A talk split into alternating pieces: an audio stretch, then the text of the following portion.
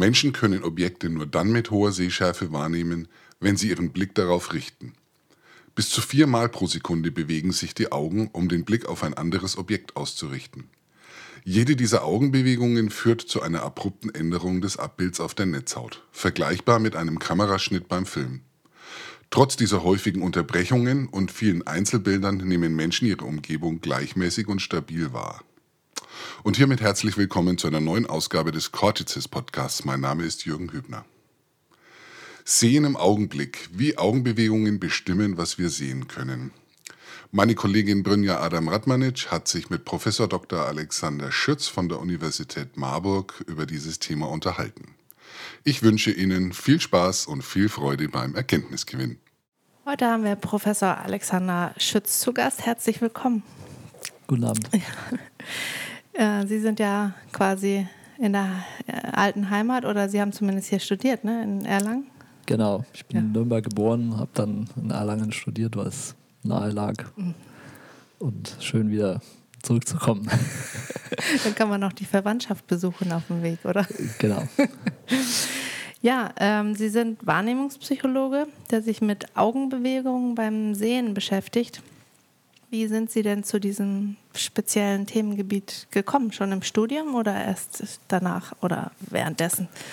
Ja, ich habe ursprünglich Psychologie studiert, äh, weil ich mich mit äh, Benutzer, Benutzungsschnittstellen äh, beschäftigen wollte, also wie man ähm, Computer äh, designt, damit sie möglichst benutzerfreundlich sind. Und ähm, habe dann äh, in der Abteilung von Christina Meinecke damals äh, erste Forschungserfahrungen schnuppern dürfen. Habe da eine Diplomarbeit bei der Audi AG gemacht, die eigentlich eben in, dieses, äh, in diesen Anwendungsaspekt ging. Mhm. Ähm, die war aber dann im, im, Rückblick eigentlich sehr stark wahrnehmungsorientiert mhm. und bin da dann quasi an dem Thema hängen geblieben, habe mich dann nach einer Promotionsstelle umgeschaut und dann war eben in Gießen bei Professor Gegenfort eine, eine Stelle zu Augenbewegungen und Wahrnehmungen frei. Ähm, bin dann da äh, auf das Thema gekommen. Und, äh, und, Sie sagen irgendwie, dass Sie wollten das sozusagen eigentlich das Auto benutzerfreundlich, also auf den Menschen abgestimmt. Das, und was war der Wahrnehmungsaspekt da drin? Ähm, da ging es darum, dass äh, Audi so ein äh, äh, Spurwechselassistenten entwickelt hat, mhm. äh, der quasi davor warnt, wenn man auf der Autobahn die Spur wechseln ja. will und ein anderes Fahrzeug im Gefahrenbereich ist. Und die Anzeige hat sich äh, im Gehäuse von dem Außenspiegel befunden. Und die Frage war jetzt, ob das ein Problem ist, wenn das Spiegelgehäuse in Wagenfarbe lackiert ist und beim einen Fahrzeug schwarz, beim anderen Fahrzeug weiß mhm. ist und dadurch ein unterschiedlicher Kontrast zur der Leuchte entsteht. Und die Lösung war dann um die Lampe herum einen schwarzen Kontrastrand einzubauen, sodass die Lampe immer den gleichen äh, Unterschied zum Umfeld hat. Ich habe ausgetestet, inwieweit dieser Rand notwendig ist, äh, wie breit er sein sollte und wie die Versuchspersonen eben die Lampe wahrnehmen, abhängig davon, ob das Umfeld hell oder dunkel ist. Also es hatte auch schon mit Sehen zu tun, nicht mit ja. irgendwie Sprachassistenz oder? Nein. Nein. Wie kam jetzt der, dieses äh, Augenbewegungsthema äh, rein? Also ist das, ähm, es gibt ja sehr unterschiedliche Arten von Augenwahrnehmung, diese schnellen und diese, wenn man irgendwas verfolgt, langsam. Mhm. Was interessiert Sie daran, sozusagen, welche, welcher Typ interessiert Sie mehr? Naja, meine Promotion ging zu glatten Augenfolgebewegungen, also zu den langsamen Augenbewegungen, mhm. die man macht, wenn man ein bewegtes Objekt betrachtet. Mhm. Äh, das Forschungsfeld ist aber relativ klein, sodass ich mittlerweile auch äh, mehr und mehr äh, schnelle Blicksprünge, also Sarkaden untersuche. Ähm, das Forschungsfeld insgesamt der Blickbewegungsforschung ist nicht so groß, dass man sich dann noch zusätzlich auf eine Augenbewegung konzentrieren könnte. Okay. Und äh, wie wird das am, äh, untersucht? Also Sie stecken Ihre Probanden nicht in irgendwelche Röhren, sondern es werden so Verhaltensexperimente gemacht, oder? Genau, die Probanden sitzen in der Regel vor einem Computerbildschirm, der für die Probanden wie ein normaler Bildschirm aussieht, tatsächlich hat eine höhere äh, Wiederholrate mhm. ähm, und auch einen äh, homogenen äh, Helligkeitsverlauf. Und zusätzlich messen wir die Augenbewegungen. Da steht dann auf dem Tisch so eine kleine Kamera, mhm. äh, die mit Infrarotlicht die äh, Augen der Versuchsperson filmt und mhm. darüber dann äh, misst, auf welche Stelle am Bildschirm die Versuchspersonen gerade blicken. Und dann werden verschiedene Wahrnehmungsurteile abgefragt. Also manchmal müssen die Probanden einfach nur eine Augenbewegung ausführen, ohne bestimmte Instruktion. Manchmal müssen sie äh, einen Reiz beurteilen, dahingegen, wie viele Punkte da sind oder ob eine Linie nach links oder rechts geneigt ist. Und wir messen, wie gut sie das können, abhängig davon, wo sie gerade hinschauen. Ich finde das ja ganz spannend. Ich bin selbst Biologin und Biologen denken ja immer, sie müssen alles aufmachen, um die Funktionsweise zu. und die, das, die Psycholo Psychologen ja äh, aus ne, geschickten, äh, sagen, ohne unter die Motorhaube gucken mhm. zu müssen, aus äh, irgendwelchen Verhaltensfehlern oder mhm. so auf Rückschlüsse ziehen, wie das funktioniert. Wie, wie kommt man auf diese, diese Experimente? Das sind ja oft irgendwie, wenn man dann neue Fragen hat, muss man sich ja ganz neu überlegen, welche Fehler oder welche äh, Sachen irgendwie muss ich da abfragen und wie, damit ich auf die Funktionsweise dann schließen kann. Also das. Mhm. Mhm. Ja, da gibt es äh, ganz verschiedene Quellen, wie man da auf ähm, Experimente oder Fragestellungen kommt. Manchmal ist es einfach tatsächlich, dass man im Alltag einen bestimmten Wahrnehmungseffekt beobachtet und mhm. dann versucht es erstmal experimentell zu quantifizieren, was da überhaupt passiert. Ja? Also was ist tatsächlich an physikalischem Signal da und was ist äh, Interpretation meines Wahrnehmungssystems oder Apparats.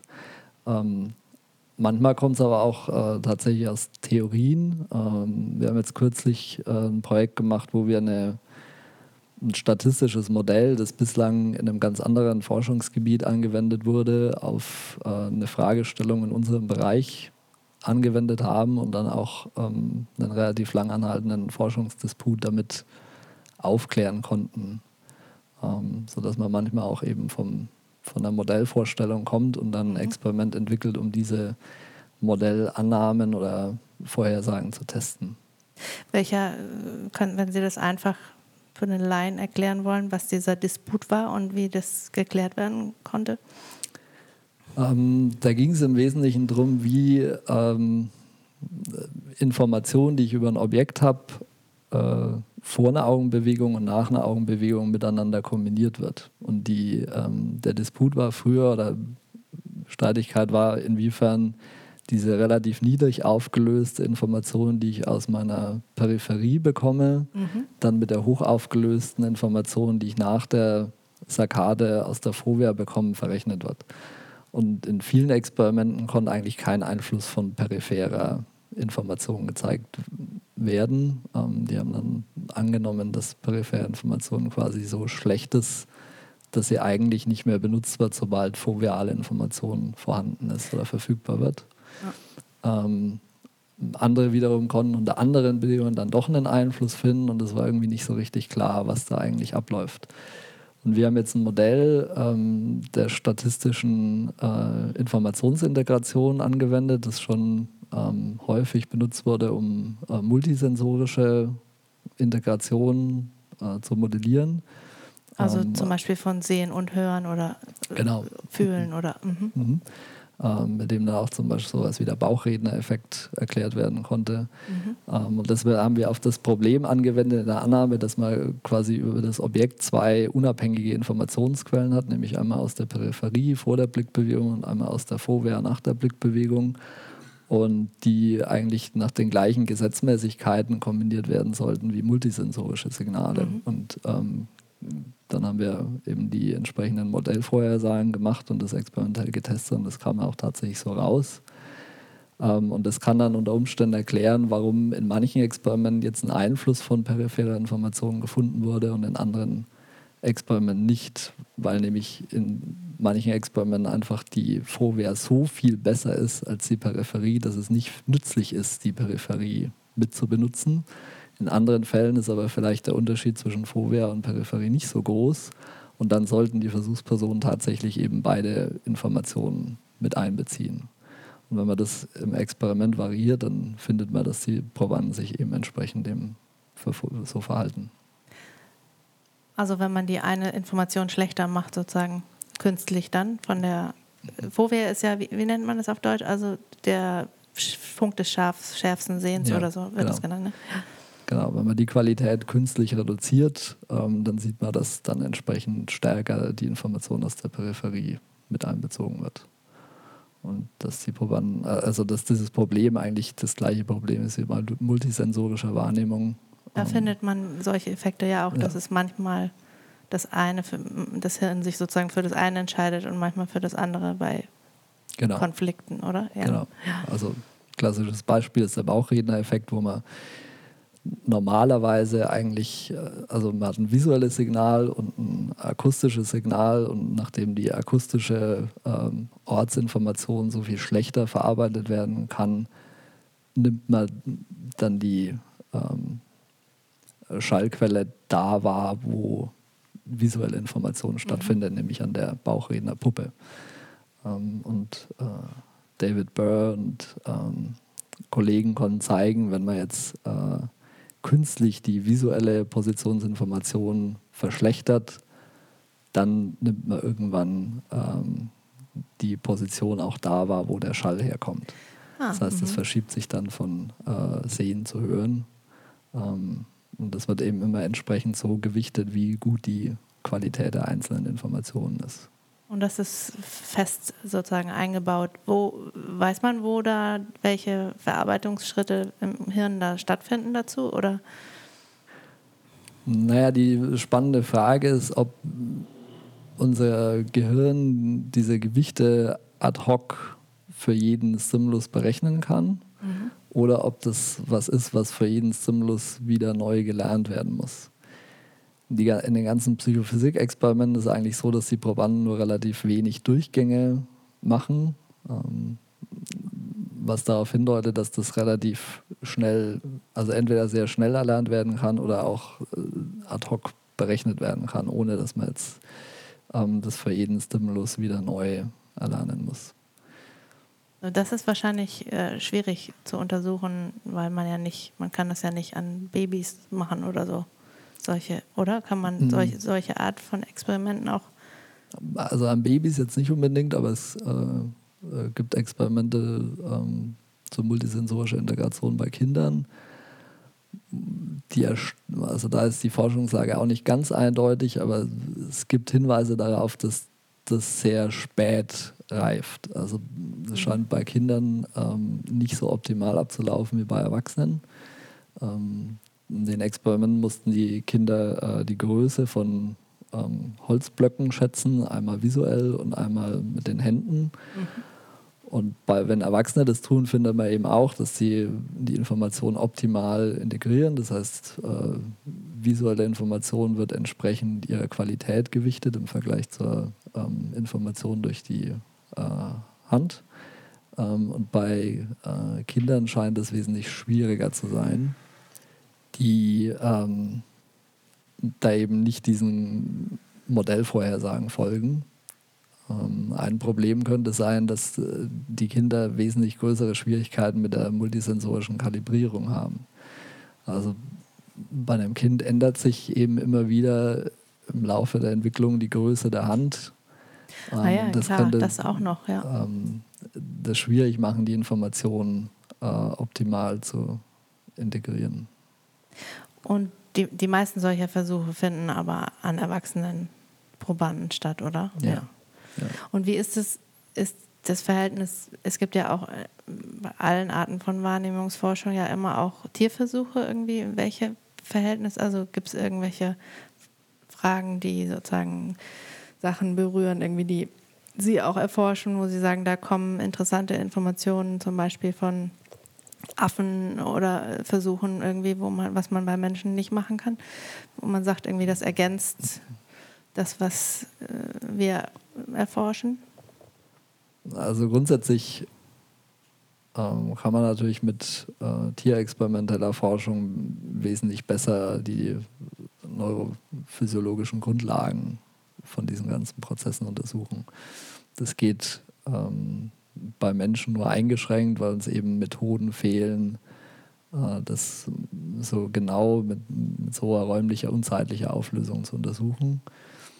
Ähm, und bei uns ist es auch häufig so, dass sich äh, Forschungsfragen oder Hypothesen äh, daraus entwickeln, aus dem Wissen, was wir schon über das Gehirn erlangt haben. Ja, also, dass mhm. wir zum Beispiel wissen, dass bestimmte Areale sich mit bestimmten visuellen Eigenschaften beschäftigen oder die repräsentieren und dass sie unter Umständen in getrennten äh, Gehirnarealen äh, beheimatet sind, führt dann wieder zu Forschungsfragen in der äh, Psychophysik oder äh, Verhaltensforschung bei Menschen.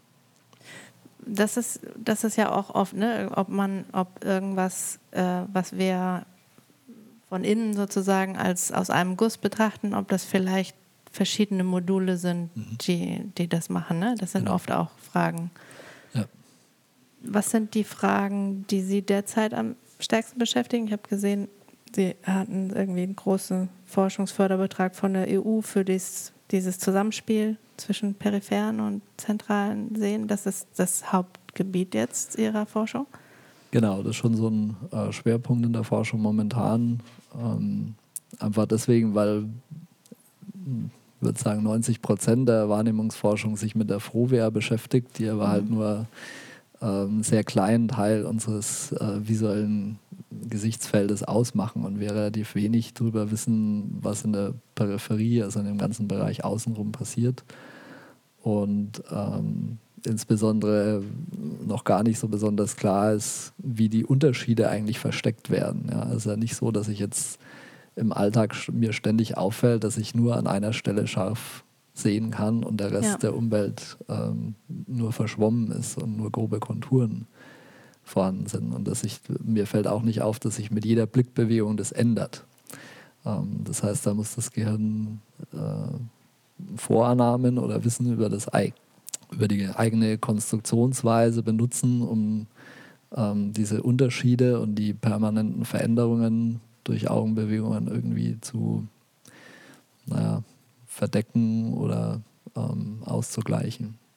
Also vielleicht ein äh, Alltagsbeispiel, wenn ich jetzt äh, auf ein Blatt Papier gucke, das auf dem Tisch liegt, dann kann ich den Text vorher mit peripherer äh, Auflösung gar nicht richtig wahrnehmen. In dem Moment, wo ich dann auf den Text schaue, kann ich mit der Fovea sehr gut einzelne Buchstaben erkennen. Und obwohl da jetzt Information auf einmal neu verfügbar ist, nehme ich das als nicht als neu wahr. Also mir, ja. es, mir hat nie den Eindruck, dass da auf einmal Text erscheint, ja. sondern ähm, das System muss irgendwie erkennen, dass der Text vermutlich vorher schon da war, aber nur nicht in der Peripherie aufgelöst werden konnte und nur jetzt durch die Verschiebung ähm, auf die Fovea klar und deutlich sichtbar wird. Und dass das aber keine Veränderung in der Welt ist, sondern dass es eine Veränderung ist, die ähm, wir selber erzeugt haben. Ja. Ja, das ist, also so von innen aus betrachtet, ist das ja trivial. Man denkt irgendwie, da, da was mich interessiert, da gucke ich halt hin und das sehe ich dann genauer. Und es erscheint aber das andere, ja, wie Sie sagen, irgendwie, das ändert sich nicht. Ne? Wie, wie geht man da ran? Also was, was ist sozusagen, wie, wie kann man das in einzelne Forschungsfragen sozusagen, wie lösen Sie das im Moment in einzelne Fragen auf, was zum ähm, also, zu tun gehen? Ja. Ähm, also was wir da äh, machen, ist, dass wir eben diese äh, Modellvorhersage, von der ich vorhin gesprochen habe, jetzt ähm, dahingehend testen, wo die Grenzen eigentlich liegen. Ja, also mhm. ähm, kann ich Informationen optimal kombinieren, äh, wenn ich abgelenkt werde? Ähm, mhm. Oder muss ich, äh, brauche ich Aufmerksamkeit, um diese optimale Kombination durchzuführen? Wie wird es beeinflusst durch äh, Be Belastung des Gedächtnisses? Also mhm. brauche ich Arbeitsgedächtnisressourcen dafür oder ist das ein Prozess, der unabhängig von Arbeitsgedächtnisressourcen ablaufen kann? Also quasi durch Störungen äh, sozusagen, was man weiß, was könnte irgendwie, was könnte dafür alles notwendig sein und dann stört man genau. diese. Mhm. Ja. Also im Grunde äh, im Kleinen das, was, was weiß ich, Neurologen zum Beispiel, also wenn, wenn man irgendwo einen Tumor hat oder oder einen Unfall hatte, mhm. was dann ausfällt, irgendwie, dass man daran erkennt, ah, da muss man, das ist also dafür notwendig im gesunden Menschen. Genau. Ja. Also tierexperimentell würde man vermutlich dann äh, eine Läsion, also eine Störung in dem ganzen Gehirnareal erzeugen.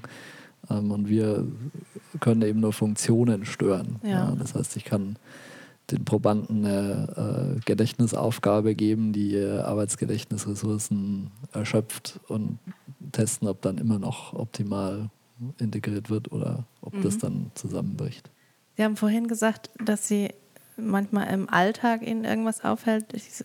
irgendwie, dass es gerade so ein Gebiet ist, wo man vielleicht ständig auch mit konfrontiert ist ja mit seinem Forschungsgebiet. Das ist ja nicht bei allen Forschern so, dass sie sozusagen, sobald sie mit Menschen zusammen sind, sehen sie Augenbewegungen. Mhm, mhm. das, äh, ist das so, dass sie, dass ihnen das mehr, dass sie mehr darauf achten, weil sie die, das erforschen? Sie das ständig im Alltag? Was passiert da gerade?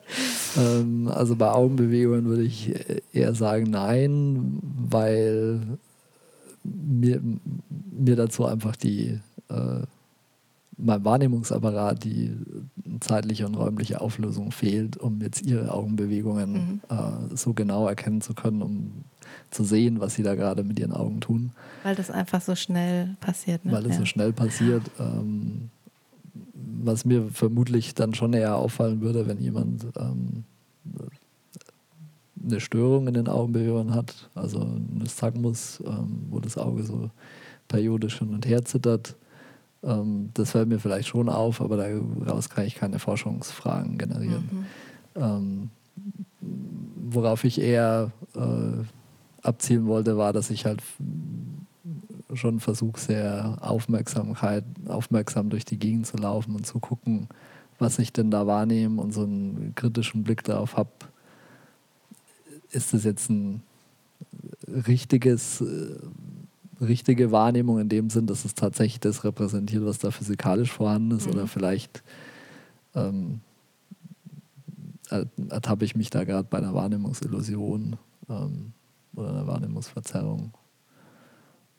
Weil man einfach ähm, bewusster dafür ist, wie viel Berechnung schon drin steckt, ne? In den, also was, was man denkt, man was einfach die Realität abbildet und tatsächlich hat das Hirn schon ganz viele Annahmen und Theorien drauf geworfen. Ne? Genau, also es ist ein fortlaufender Interpretationsprozess, der da passiert. Und bei der Interpretation, also zum einen ist natürlich interessant, welche Vorannahmen das Gehirn benutzt, um mhm. diese, zu diesen Interpretationen zu gelangen. Und zum anderen, ähm, wo da Fehler passieren, ähm, sodass man dann was über das System lernen kann, wenn wenn es irgendwas vermeintlich falsch macht. Ich habe das, also wo ich immer drüber nachdenke, ist, wenn man, äh, manchmal hat man so Muster in der Tapete oder in irgendeinem Stoff mit so Pünktchen, wo ich nicht weiß, in welcher, wie nah das dran ist. Mhm. Und auch wenn ich die Augen bewege, meistens geht es ja weg, wenn man dann die Augen bewegt. Und manchmal geht es aber nicht. Ist, ist das, sind das auch solche Sachen, die einem was sagen darüber, wie das funktioniert?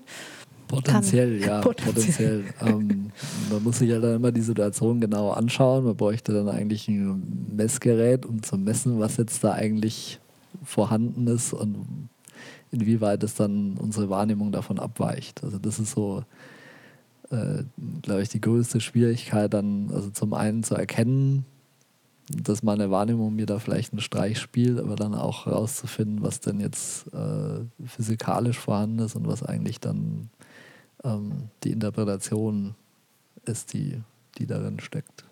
Und das heißt, für Versuche braucht man sehr stark natürlich ähm, was Definiertes, was, was wirklich klar ist, was, das, was physikalisch da ist. Mhm. Das muss erstmal genau definiert werden und dann gucken, was bei den Leuten passiert. Ist es eigentlich, dass man auch das mitbenutzt, was sie darüber sagen, was sie sehen?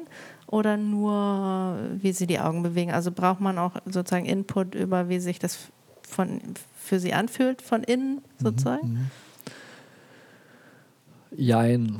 Also wenn wir ein Experiment neu entwickeln, dann ist es in der Tat so, dass äh, ich oder meine Mitarbeiter ähm, das Experiment selber machen und einfach ähm, uns anschauen, was nehmen wir da wahr, treten da komische Effekte auf, die nicht das äh, bezwecken, was wir da untersuchen wollen? Ähm, oder gibt es irgendwie komische Wahrnehmungsphänomene, die man ähm, entweder ausschließen oder weiter untersuchen sollte? Ähm, wenn wir in den Daten sehen, dass von naiven Versuchspersonen irgendwas Besonderes abläuft, dann würden wir die auch nochmal befragen und mhm. fragen, was habt ihr denn da wahrgenommen? Ähm, war da irgendwas auffällig, äh, um dann da ein bisschen mehr rauszubekommen, was da eigentlich passiert. Aber die Hauptsache ist schon eigentlich ähm, quantifizierbare Daten zu bekommen und das ist halt mit einer Befragung nur, ja. nur bedingt möglich. Gibt es auch manchmal, dass dann auffällt, dass jemand äh, irgendwie speziell, was weiß ich, farbenblind ist oder das dann nicht mitmachen kann? Also, ja, dass das, man ausschließen muss, Probanden? Ja, das würden wir im Vorfeld abklären. Mhm. Ähm, also, wir haben bei jedem Experiment so eine Reihe von Anforderungen, die erfüllt sein müssen, insbesondere bei Blicksbewegungsmessungen. Sind Brillen schwierig, Kontaktlinsen schwierig, ähm, weil sonst die die Kamera das äh, Signal von den Augen nicht gut messen kann. Wegen Spiegeln und wegen Reflexionen, ja. Mhm. genau. Ähm, und bei Wahrnehmungsexperimenten, wenn wir was mit Farbe machen, dann brauchen wir natürlich auch Probanden, die normal, äh, normale Farbwahrnehmung haben. Und das würden wir dann entweder vorher abfragen oder vielleicht sogar dann auch noch ähm, mit so Tafeln, wie wir es auch Augenärzte mhm. benutzen, ähm, abtesten. Ähm, was so ein bisschen in der Forschung übersehen wird, äh, leider sind so individuelle Unterschiede in der Wahrnehmung. Mhm. Ähm, das ist auch ein Forschungszweig, den wir momentan verfolgen, uns anzuschauen, wie sich Menschen eigentlich unterscheiden in ihrer Wahrnehmung. Und es gibt so ein paar, ähm, ja, würde man sagen, Wahrnehmungseffekte, wo es sehr deutliche Unterschiede zwischen Probanden gibt und die Unterschiede auch äh, individuell stabil bleiben. Was, was ist das zum Beispiel? Ähm, also es sind so ähm, Stimuli, wo man letztendlich, würde ich sagen, unterschiedliche Richtungen wahrnehmen kann. Und was man da findet, ist, dass ähm, Probanden eine individuelle Richtungspräferenz haben. Das heißt, äh, von mehreren Möglichkeiten äh, nehmen sie immer eine bestimmte Richtung wahr. Und Bei also Richtung von was Richtung, wie sich Sachen bewegen oder wo sie am liebsten hingucken, in welche Richtung oder? Ja, sowohl als auch. Also das, ja. das einfachste Display ist äh, quasi so, ein, so, eine Punktewolke und die Hälfte der Punkte bewegt sich zum Beispiel nach rechts mhm. und die andere Hälfte der Punkte bewegt sich nach links. was Welchen dann, man folgt. Dann. Was dann passiert ist, man sieht, ein, nimmt eine Punktewolke im Vordergrund wahr und die andere im Hintergrund. Mhm. Und wir fragen dann ab, welche Punktewolke im Vordergrund wahrgenommen wird. Und da gibt es ähm, sehr ausgeprägte Richtungspräferenzen, ähm, dass die Probanden von den beiden Richtungen eigentlich fast immer eine äh, im Vordergrund mhm. wahrnehmen. Äh, äh, interessant ist das deswegen für mich, weil ähm, das eben individuell stabil ist. Das heißt, wenn ich die Probanden dann mehrere Wochen später wieder einlade zu dem gleichen Experiment, dann haben sie die gleiche Richtungspräferenz. Und andererseits ist es aber keine Richtungspräferenz, die in der Stichprobe äh, geteilt ist, sondern unterschiedliche Personen haben unterschiedliche Richtungspräferenzen. Mhm. Ähm, das heißt, es muss irgendwie so eine Art, ähm, also es könnte so eine Art visuelles Gedächtnis sein, das ähm, quasi über einen längeren Zeitraum bestehen bleibt und dann auch immer wieder in unseren experimentellen Messungen so auftaucht, aber halt nicht bei allen Probanden gleich ist. Das ist ja sowas wie Händigkeit, so vielleicht. Also, ja, könnte, könnte sein. Also, wir haben bisher keinen Zusammenhang mit Händigkeit gefunden, ja. aber vom Prinzip her könnte das was Ähnliches sein. Ja. Und das unterscheidet sich halt von anderen Wahrnehmungseffekten, wo man deutliche Vorannahmen nachweisen kann, die unser äh, Wahrnehmungssystem da reinsteckt, äh, die aber eigentlich bei allen Probanden gleich ist. Also zum Beispiel, dass wir annehmen, dass Licht typischerweise von oben kommt und ja. so dann zweidimensionale Bilder ähm, zu einer dreidimensionalen Interpretation führen, ähm, unter der Annahme, dass die Lichtquelle sich irgendwo oben befindet. Und mhm. das ist eigentlich bei den meisten Probanden gleich, ähm, wohingegen diese Richtungspräferenzen, die wir da gefunden haben, ähm, sich deutlich unterscheiden. Und äh, ist das, also ich meine, oft ist es ja auch sinnvoll zu gucken, was ist bei allen gleich und äh, dass aber solche individuellen Sachen, wenn die immer wieder auftauchen, das, da fragt man sich natürlich gleich, wo, wozu ist das ne? Mhm. da? So wie bei Händigkeit fragt ja auch jeder irgendwie, warum? Ja. Ne? Warum ja. können wir nicht mit beiden gleich gut? Ist es, ist, Gibt es da irgendwelche Theorien da schon zu? Ja, die Frage nach dem Warum ist immer die schwierigste Frage. Mhm. Ähm, da können wir bislang noch keine Antwort geben. Also, ja. äh, wir können erst mal zeigen, dass es da ist und wir können auch ähm, untersuchen, unter welchen Randbedingungen das auftritt. Damit kann man dann mit Psychophysik relativ weit kommen, in dem Sinn, dass wir jetzt schon eine konkrete Vorstellung haben, bei welchem Verarbeitungsschritt diese Richtungspräferenzen in dem System entstehen. Ähm, aber warum die jetzt überhaupt da sind und warum die bei unterschiedlichen Personen unterschiedlich sind, weiß ich leider nicht. Spekulationen auf evolutionsbiologischer Basis, oder? Ja, wobei ich da immer vorsichtig wäre, weil ja. Postdoc kann man immer schöne Erklärungen finden, aber Dann das zu belegen nur, ist schwierig. Man, ja. Sie sind, halten sich an die Experimente. Was ja. sagen die Experimente? Genau. Das ist man auf der sicheren Seite. Ja. Also ich denke, was so in Zukunft, äh, wenn man so einen Ausblick wagen will, was in Zukunft das Forschungsfeld stark verändern wird, sind, glaube ich, zwei Sachen, die methodisch starke Verbesserungen bringen werden. Zum einen ist es ähm, das Virtual Reality äh, und mobiles Eye-Tracking mittlerweile einfach wesentlich besser geworden ist und leichter verfügbar ist. Ähm, das heißt, wir können dann zunehmend aus dem Labor rausgehen und mhm. ähm, Wahrnehmungen und Blickbewegungen in natürlichen Umgebungen untersuchen, bei natürlichen Aufgaben.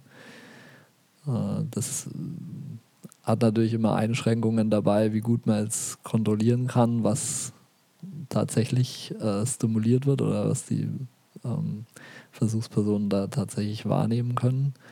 Ähm, aber man hat halt eine höhere äh, Validität in dem Sinn, dass, dass man sagen kann, das gilt jetzt wirklich für diese Situation und nicht nur im Labor unter ganz kontrollierten Bedingungen. Die andere Neuerung, was so ein bisschen außerhalb von unserem Forschungsfeld ist, sind einfach die äh, Fortschritte bei neuronalen Netzwerken, ähm, wo mittlerweile ähm, schon eine relativ erstaunlich gute äh, Objekterkennung gelernt werden kann von neuronalen Netzwerken und äh, wo die Zukunft zeigen wird, inwieweit es jetzt äh, Ähnlichkeiten zu der Lösung äh, hat, die das visuelle System auch verfolgt oder ob diese neuronalen Netzwerke Objekterkennung anders lösen, als das mhm. unser Wahrnehmungssystem macht.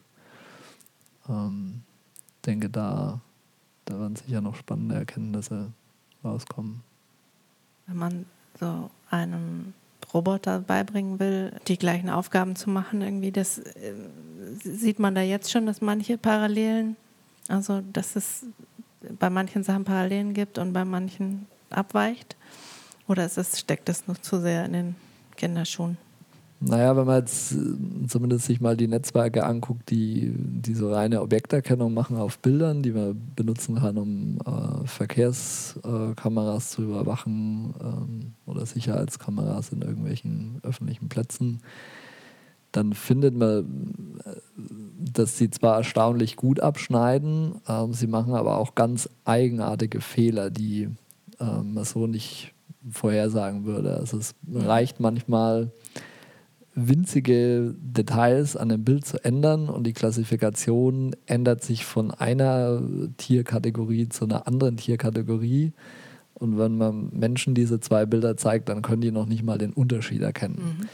Mhm. Ähm, und das deutet schon darauf hin, dass die Algorithmen das ganz ander, fundamental anders machen, als das äh, unser Wahrnehmungssystem macht. Ist das, äh, ist das vielleicht, es ist ja immer wieder bei biologischen Systemen, dass die das sozusagen ein und das gleiche, ein und dasselbe sozusagen redundant irgendwie umgesetzt wird, dass irgendwie ganz äh, viele Systeme dazu führen, irgendwie, dass es immer stabil ist. Mhm. Es gibt so, wahrscheinlich in der Wahrnehmung auch von Muster- oder Objekterkennung, oder? Das ist, oder ist es, gibt es das nicht, dass es sozusagen parallel mehrere Systeme gibt, die sozusagen dann dafür sorgen, dass immer stabil dasselbe rauskommt bei, bei einer Objekterkennung? Ah, das ist eine gute Frage. Also ähm, wenn man sich anguckt, wie robust Wahrnehmung ist gegenüber ähm, Schädigungen im Gehirn, kann man vielleicht schon davon sprechen, dass etliche Sachen redundant angelegt sind ähm, oder es zumindest sehr schwierig ist, eine Schädigung ähm, so spezifisch zu haben, dass eine bestimmte Kategorie rausfällt. Also ähm, das mag sein. Der andere Unterschied ist natürlich äh, überhaupt, wie diese Kategorisierung gelernt wird. Ja, also ähm, bei den Algorithmen, da präsentiert man in sehr kurzer Zeit sehr viele Bilder, die dann ähm, äh, mit den jeweiligen Kategorien äh, gelabelt sind, also bezeichnet worden sind. Ähm, Menschen erwerben das ähm, im kleinen Kindalter ähm, mehr so nebenbei, würde ich sagen, wo auch nicht immer ein Erwachsener daneben steht und sagt, das ist ein Hund und das ist ein Stuhl und das ist eine Katze. Aber es wäre vielleicht mal interessant, einfach äh, auch durch, durch Beobachtung äh, zu messen, wie viel Rückmeldung denn so ein Kind im Laufe der Entwicklung überhaupt bekommt. Ja? Also wie viel ähm, Rückmeldungen kriegen Kinder darüber, wie welche Objekte aussehen und wie welches Objekt heißt, um mhm. dann zu einer äh, stabilen Objektkategorie zu kommen, was ist ein Stuhl und was äh, ist ein Tier, hat er auch vier Beine, aber eine ganz andere Rolle. Ähm, und das dann zu vergleichen mit, mit den Algorithmen, ob die mit ähnlichem, äh, ähnlicher Rückmeldung auch das lernen könnten. Wenn man im, im Fernsehen zum Beispiel Dokumentationen über diese Blickrichtungsexperimente äh, äh, ähm, sieht, dann ist oft, geht es oft irgendwie um zum Beispiel um Werbung oder so. Wie, ist das viel irgendwie, dass da Anwender äh, sitzen und darauf warten, was sie rausfinden, um das dann zum Beispiel die Wahrnehmung der Leute, die Aufmerksamkeit auf irgendwas Besonderes ziehen zu können? Mhm. Naja, das ist natürlich schon eine äh, typische Frage, wie man jetzt bestimmte Werbeplakate gestalten muss oder die Anordnung der Produkte im Supermarkt äh, umsetzen muss, damit jetzt die Produkte besonders gut wahrgenommen werden können. Ein Ansatz äh, war, dass man so äh, Salenzmodelle äh, bastelt, also quasi äh, versucht, die Eigenschaften von äh, dem visuellen System in einem relativ kleinen, äh, eingegrenzten Computerprogramm nachzubauen und dahingehend dann ähm, diese Bilder analysiert und guckt, was das visuelle System da als auffällig erachten würde. Mhm. Ähm, die Erklärungsqualität von diesen Modellen ist aber leider relativ eingeschränkt. Also wenn man das dann damit vergleicht, wo Personen tatsächlich auf dem, mhm. das Bild gucken, dann findet man für die ersten Blickpositionen noch eine ganz gute Übereinstimmung, aber danach sinkt es dann ab und man kann nicht besonders viel, ähm, viel der Blickposition erklären mit den Modellen, weil die Modelle eben nur ähm, visuelle Eingangssignale beachten können, aber nichts von dem Vorwissen ähm, der mhm. Versuchsperson, nichts von der Motivation, den Interessen der Person. Ähm, und das, denke ich, hat einen starken Beitrag zu den Augenbewegungen. Das ist eigentlich auch ein Grund, warum ich mich dafür äh, interessiere, weil wir an den Blickbewegungen eben zum einen Signale aus der Umgebung äh, erkennen können, aber zum anderen eben auch Signale, die ähm, durch die Aufgabe vorgegeben werden oder durch die Ziele ähm, der Person. Und das läuft alles zusammen, weil sie können ja immer nur eine Blickbewegung machen. Und ähm, das heißt, das Gehirn muss permanent abwägen, ist jetzt ein neuer Reiz, der von außen kommt, relevant? Muss der sofort beachtet werden oder kann ich weitermachen mit meiner Aufgabe, die ich gerade machen will? Ähm, muss ich jetzt sofort auf das Handy gucken, wenn das piept, weil da irgendwie eine Nachricht kommt. Ähm, das heißt, äh, es findet eigentlich permanent äh, bis zu viermal pro Sekunde so ein Abwägungsprozess äh, statt, was ist jetzt gerade die wichtigste Blickposition, wo kann ich die äh, momentan am relevantesten, relevanteste Information erhalten. Ähm, und wenn man nur einen dieser Aspekte beachtet, also nur visuelle Eingangssignale, dann kann man natürlich nicht alles erklären. Das ist natürlich, was die Werber im Internet wollen. Guck mich an, guck hier hin, blink, blink, blink. Ja. Genau. Und es funktioniert leider nicht. Naja, also leider aus deren Sicht. Bedingt. Also ja. äh, Regisseure sind sehr gut darin, ähm, Aufmerksamkeit und Blickbewegungen äh, in Filmen zu lenken. Mhm. Ähm, da sieht man, dass, äh, wenn man sich jetzt so Hollywood-Filme anguckt und misst, wo Probanden hingucken, dann ist da die äh, Übereinstimmung der Blickpositionen wesentlich höher, als wenn man ähm, ein Video von einer natürlichen Szene zeigt. Eben weil die Regisseure äh, entsprechende äh, Gestaltungsmaßnahmen haben, um Aufmerksamkeit auf einen bestimmten Aktor oder eine bestimmte Szene mhm. zu lenken. Ähm, was man da häufig hat, ist, dass wenn man so einen äh, Schnitt äh, hat im Film, dass dann erstmal wieder der Blick auf die Mitte äh, mhm. zentriert wird. Ähm, und das passiert dann bei den meisten Leuten sehr ähnlich. Sodass man eben schon äh, das denken kann. Ähm, aber das muss aktiv getan werden. Wenn ich nur ein äh, statisches Bild habe, dann habe ich da nicht so viele Möglichkeiten.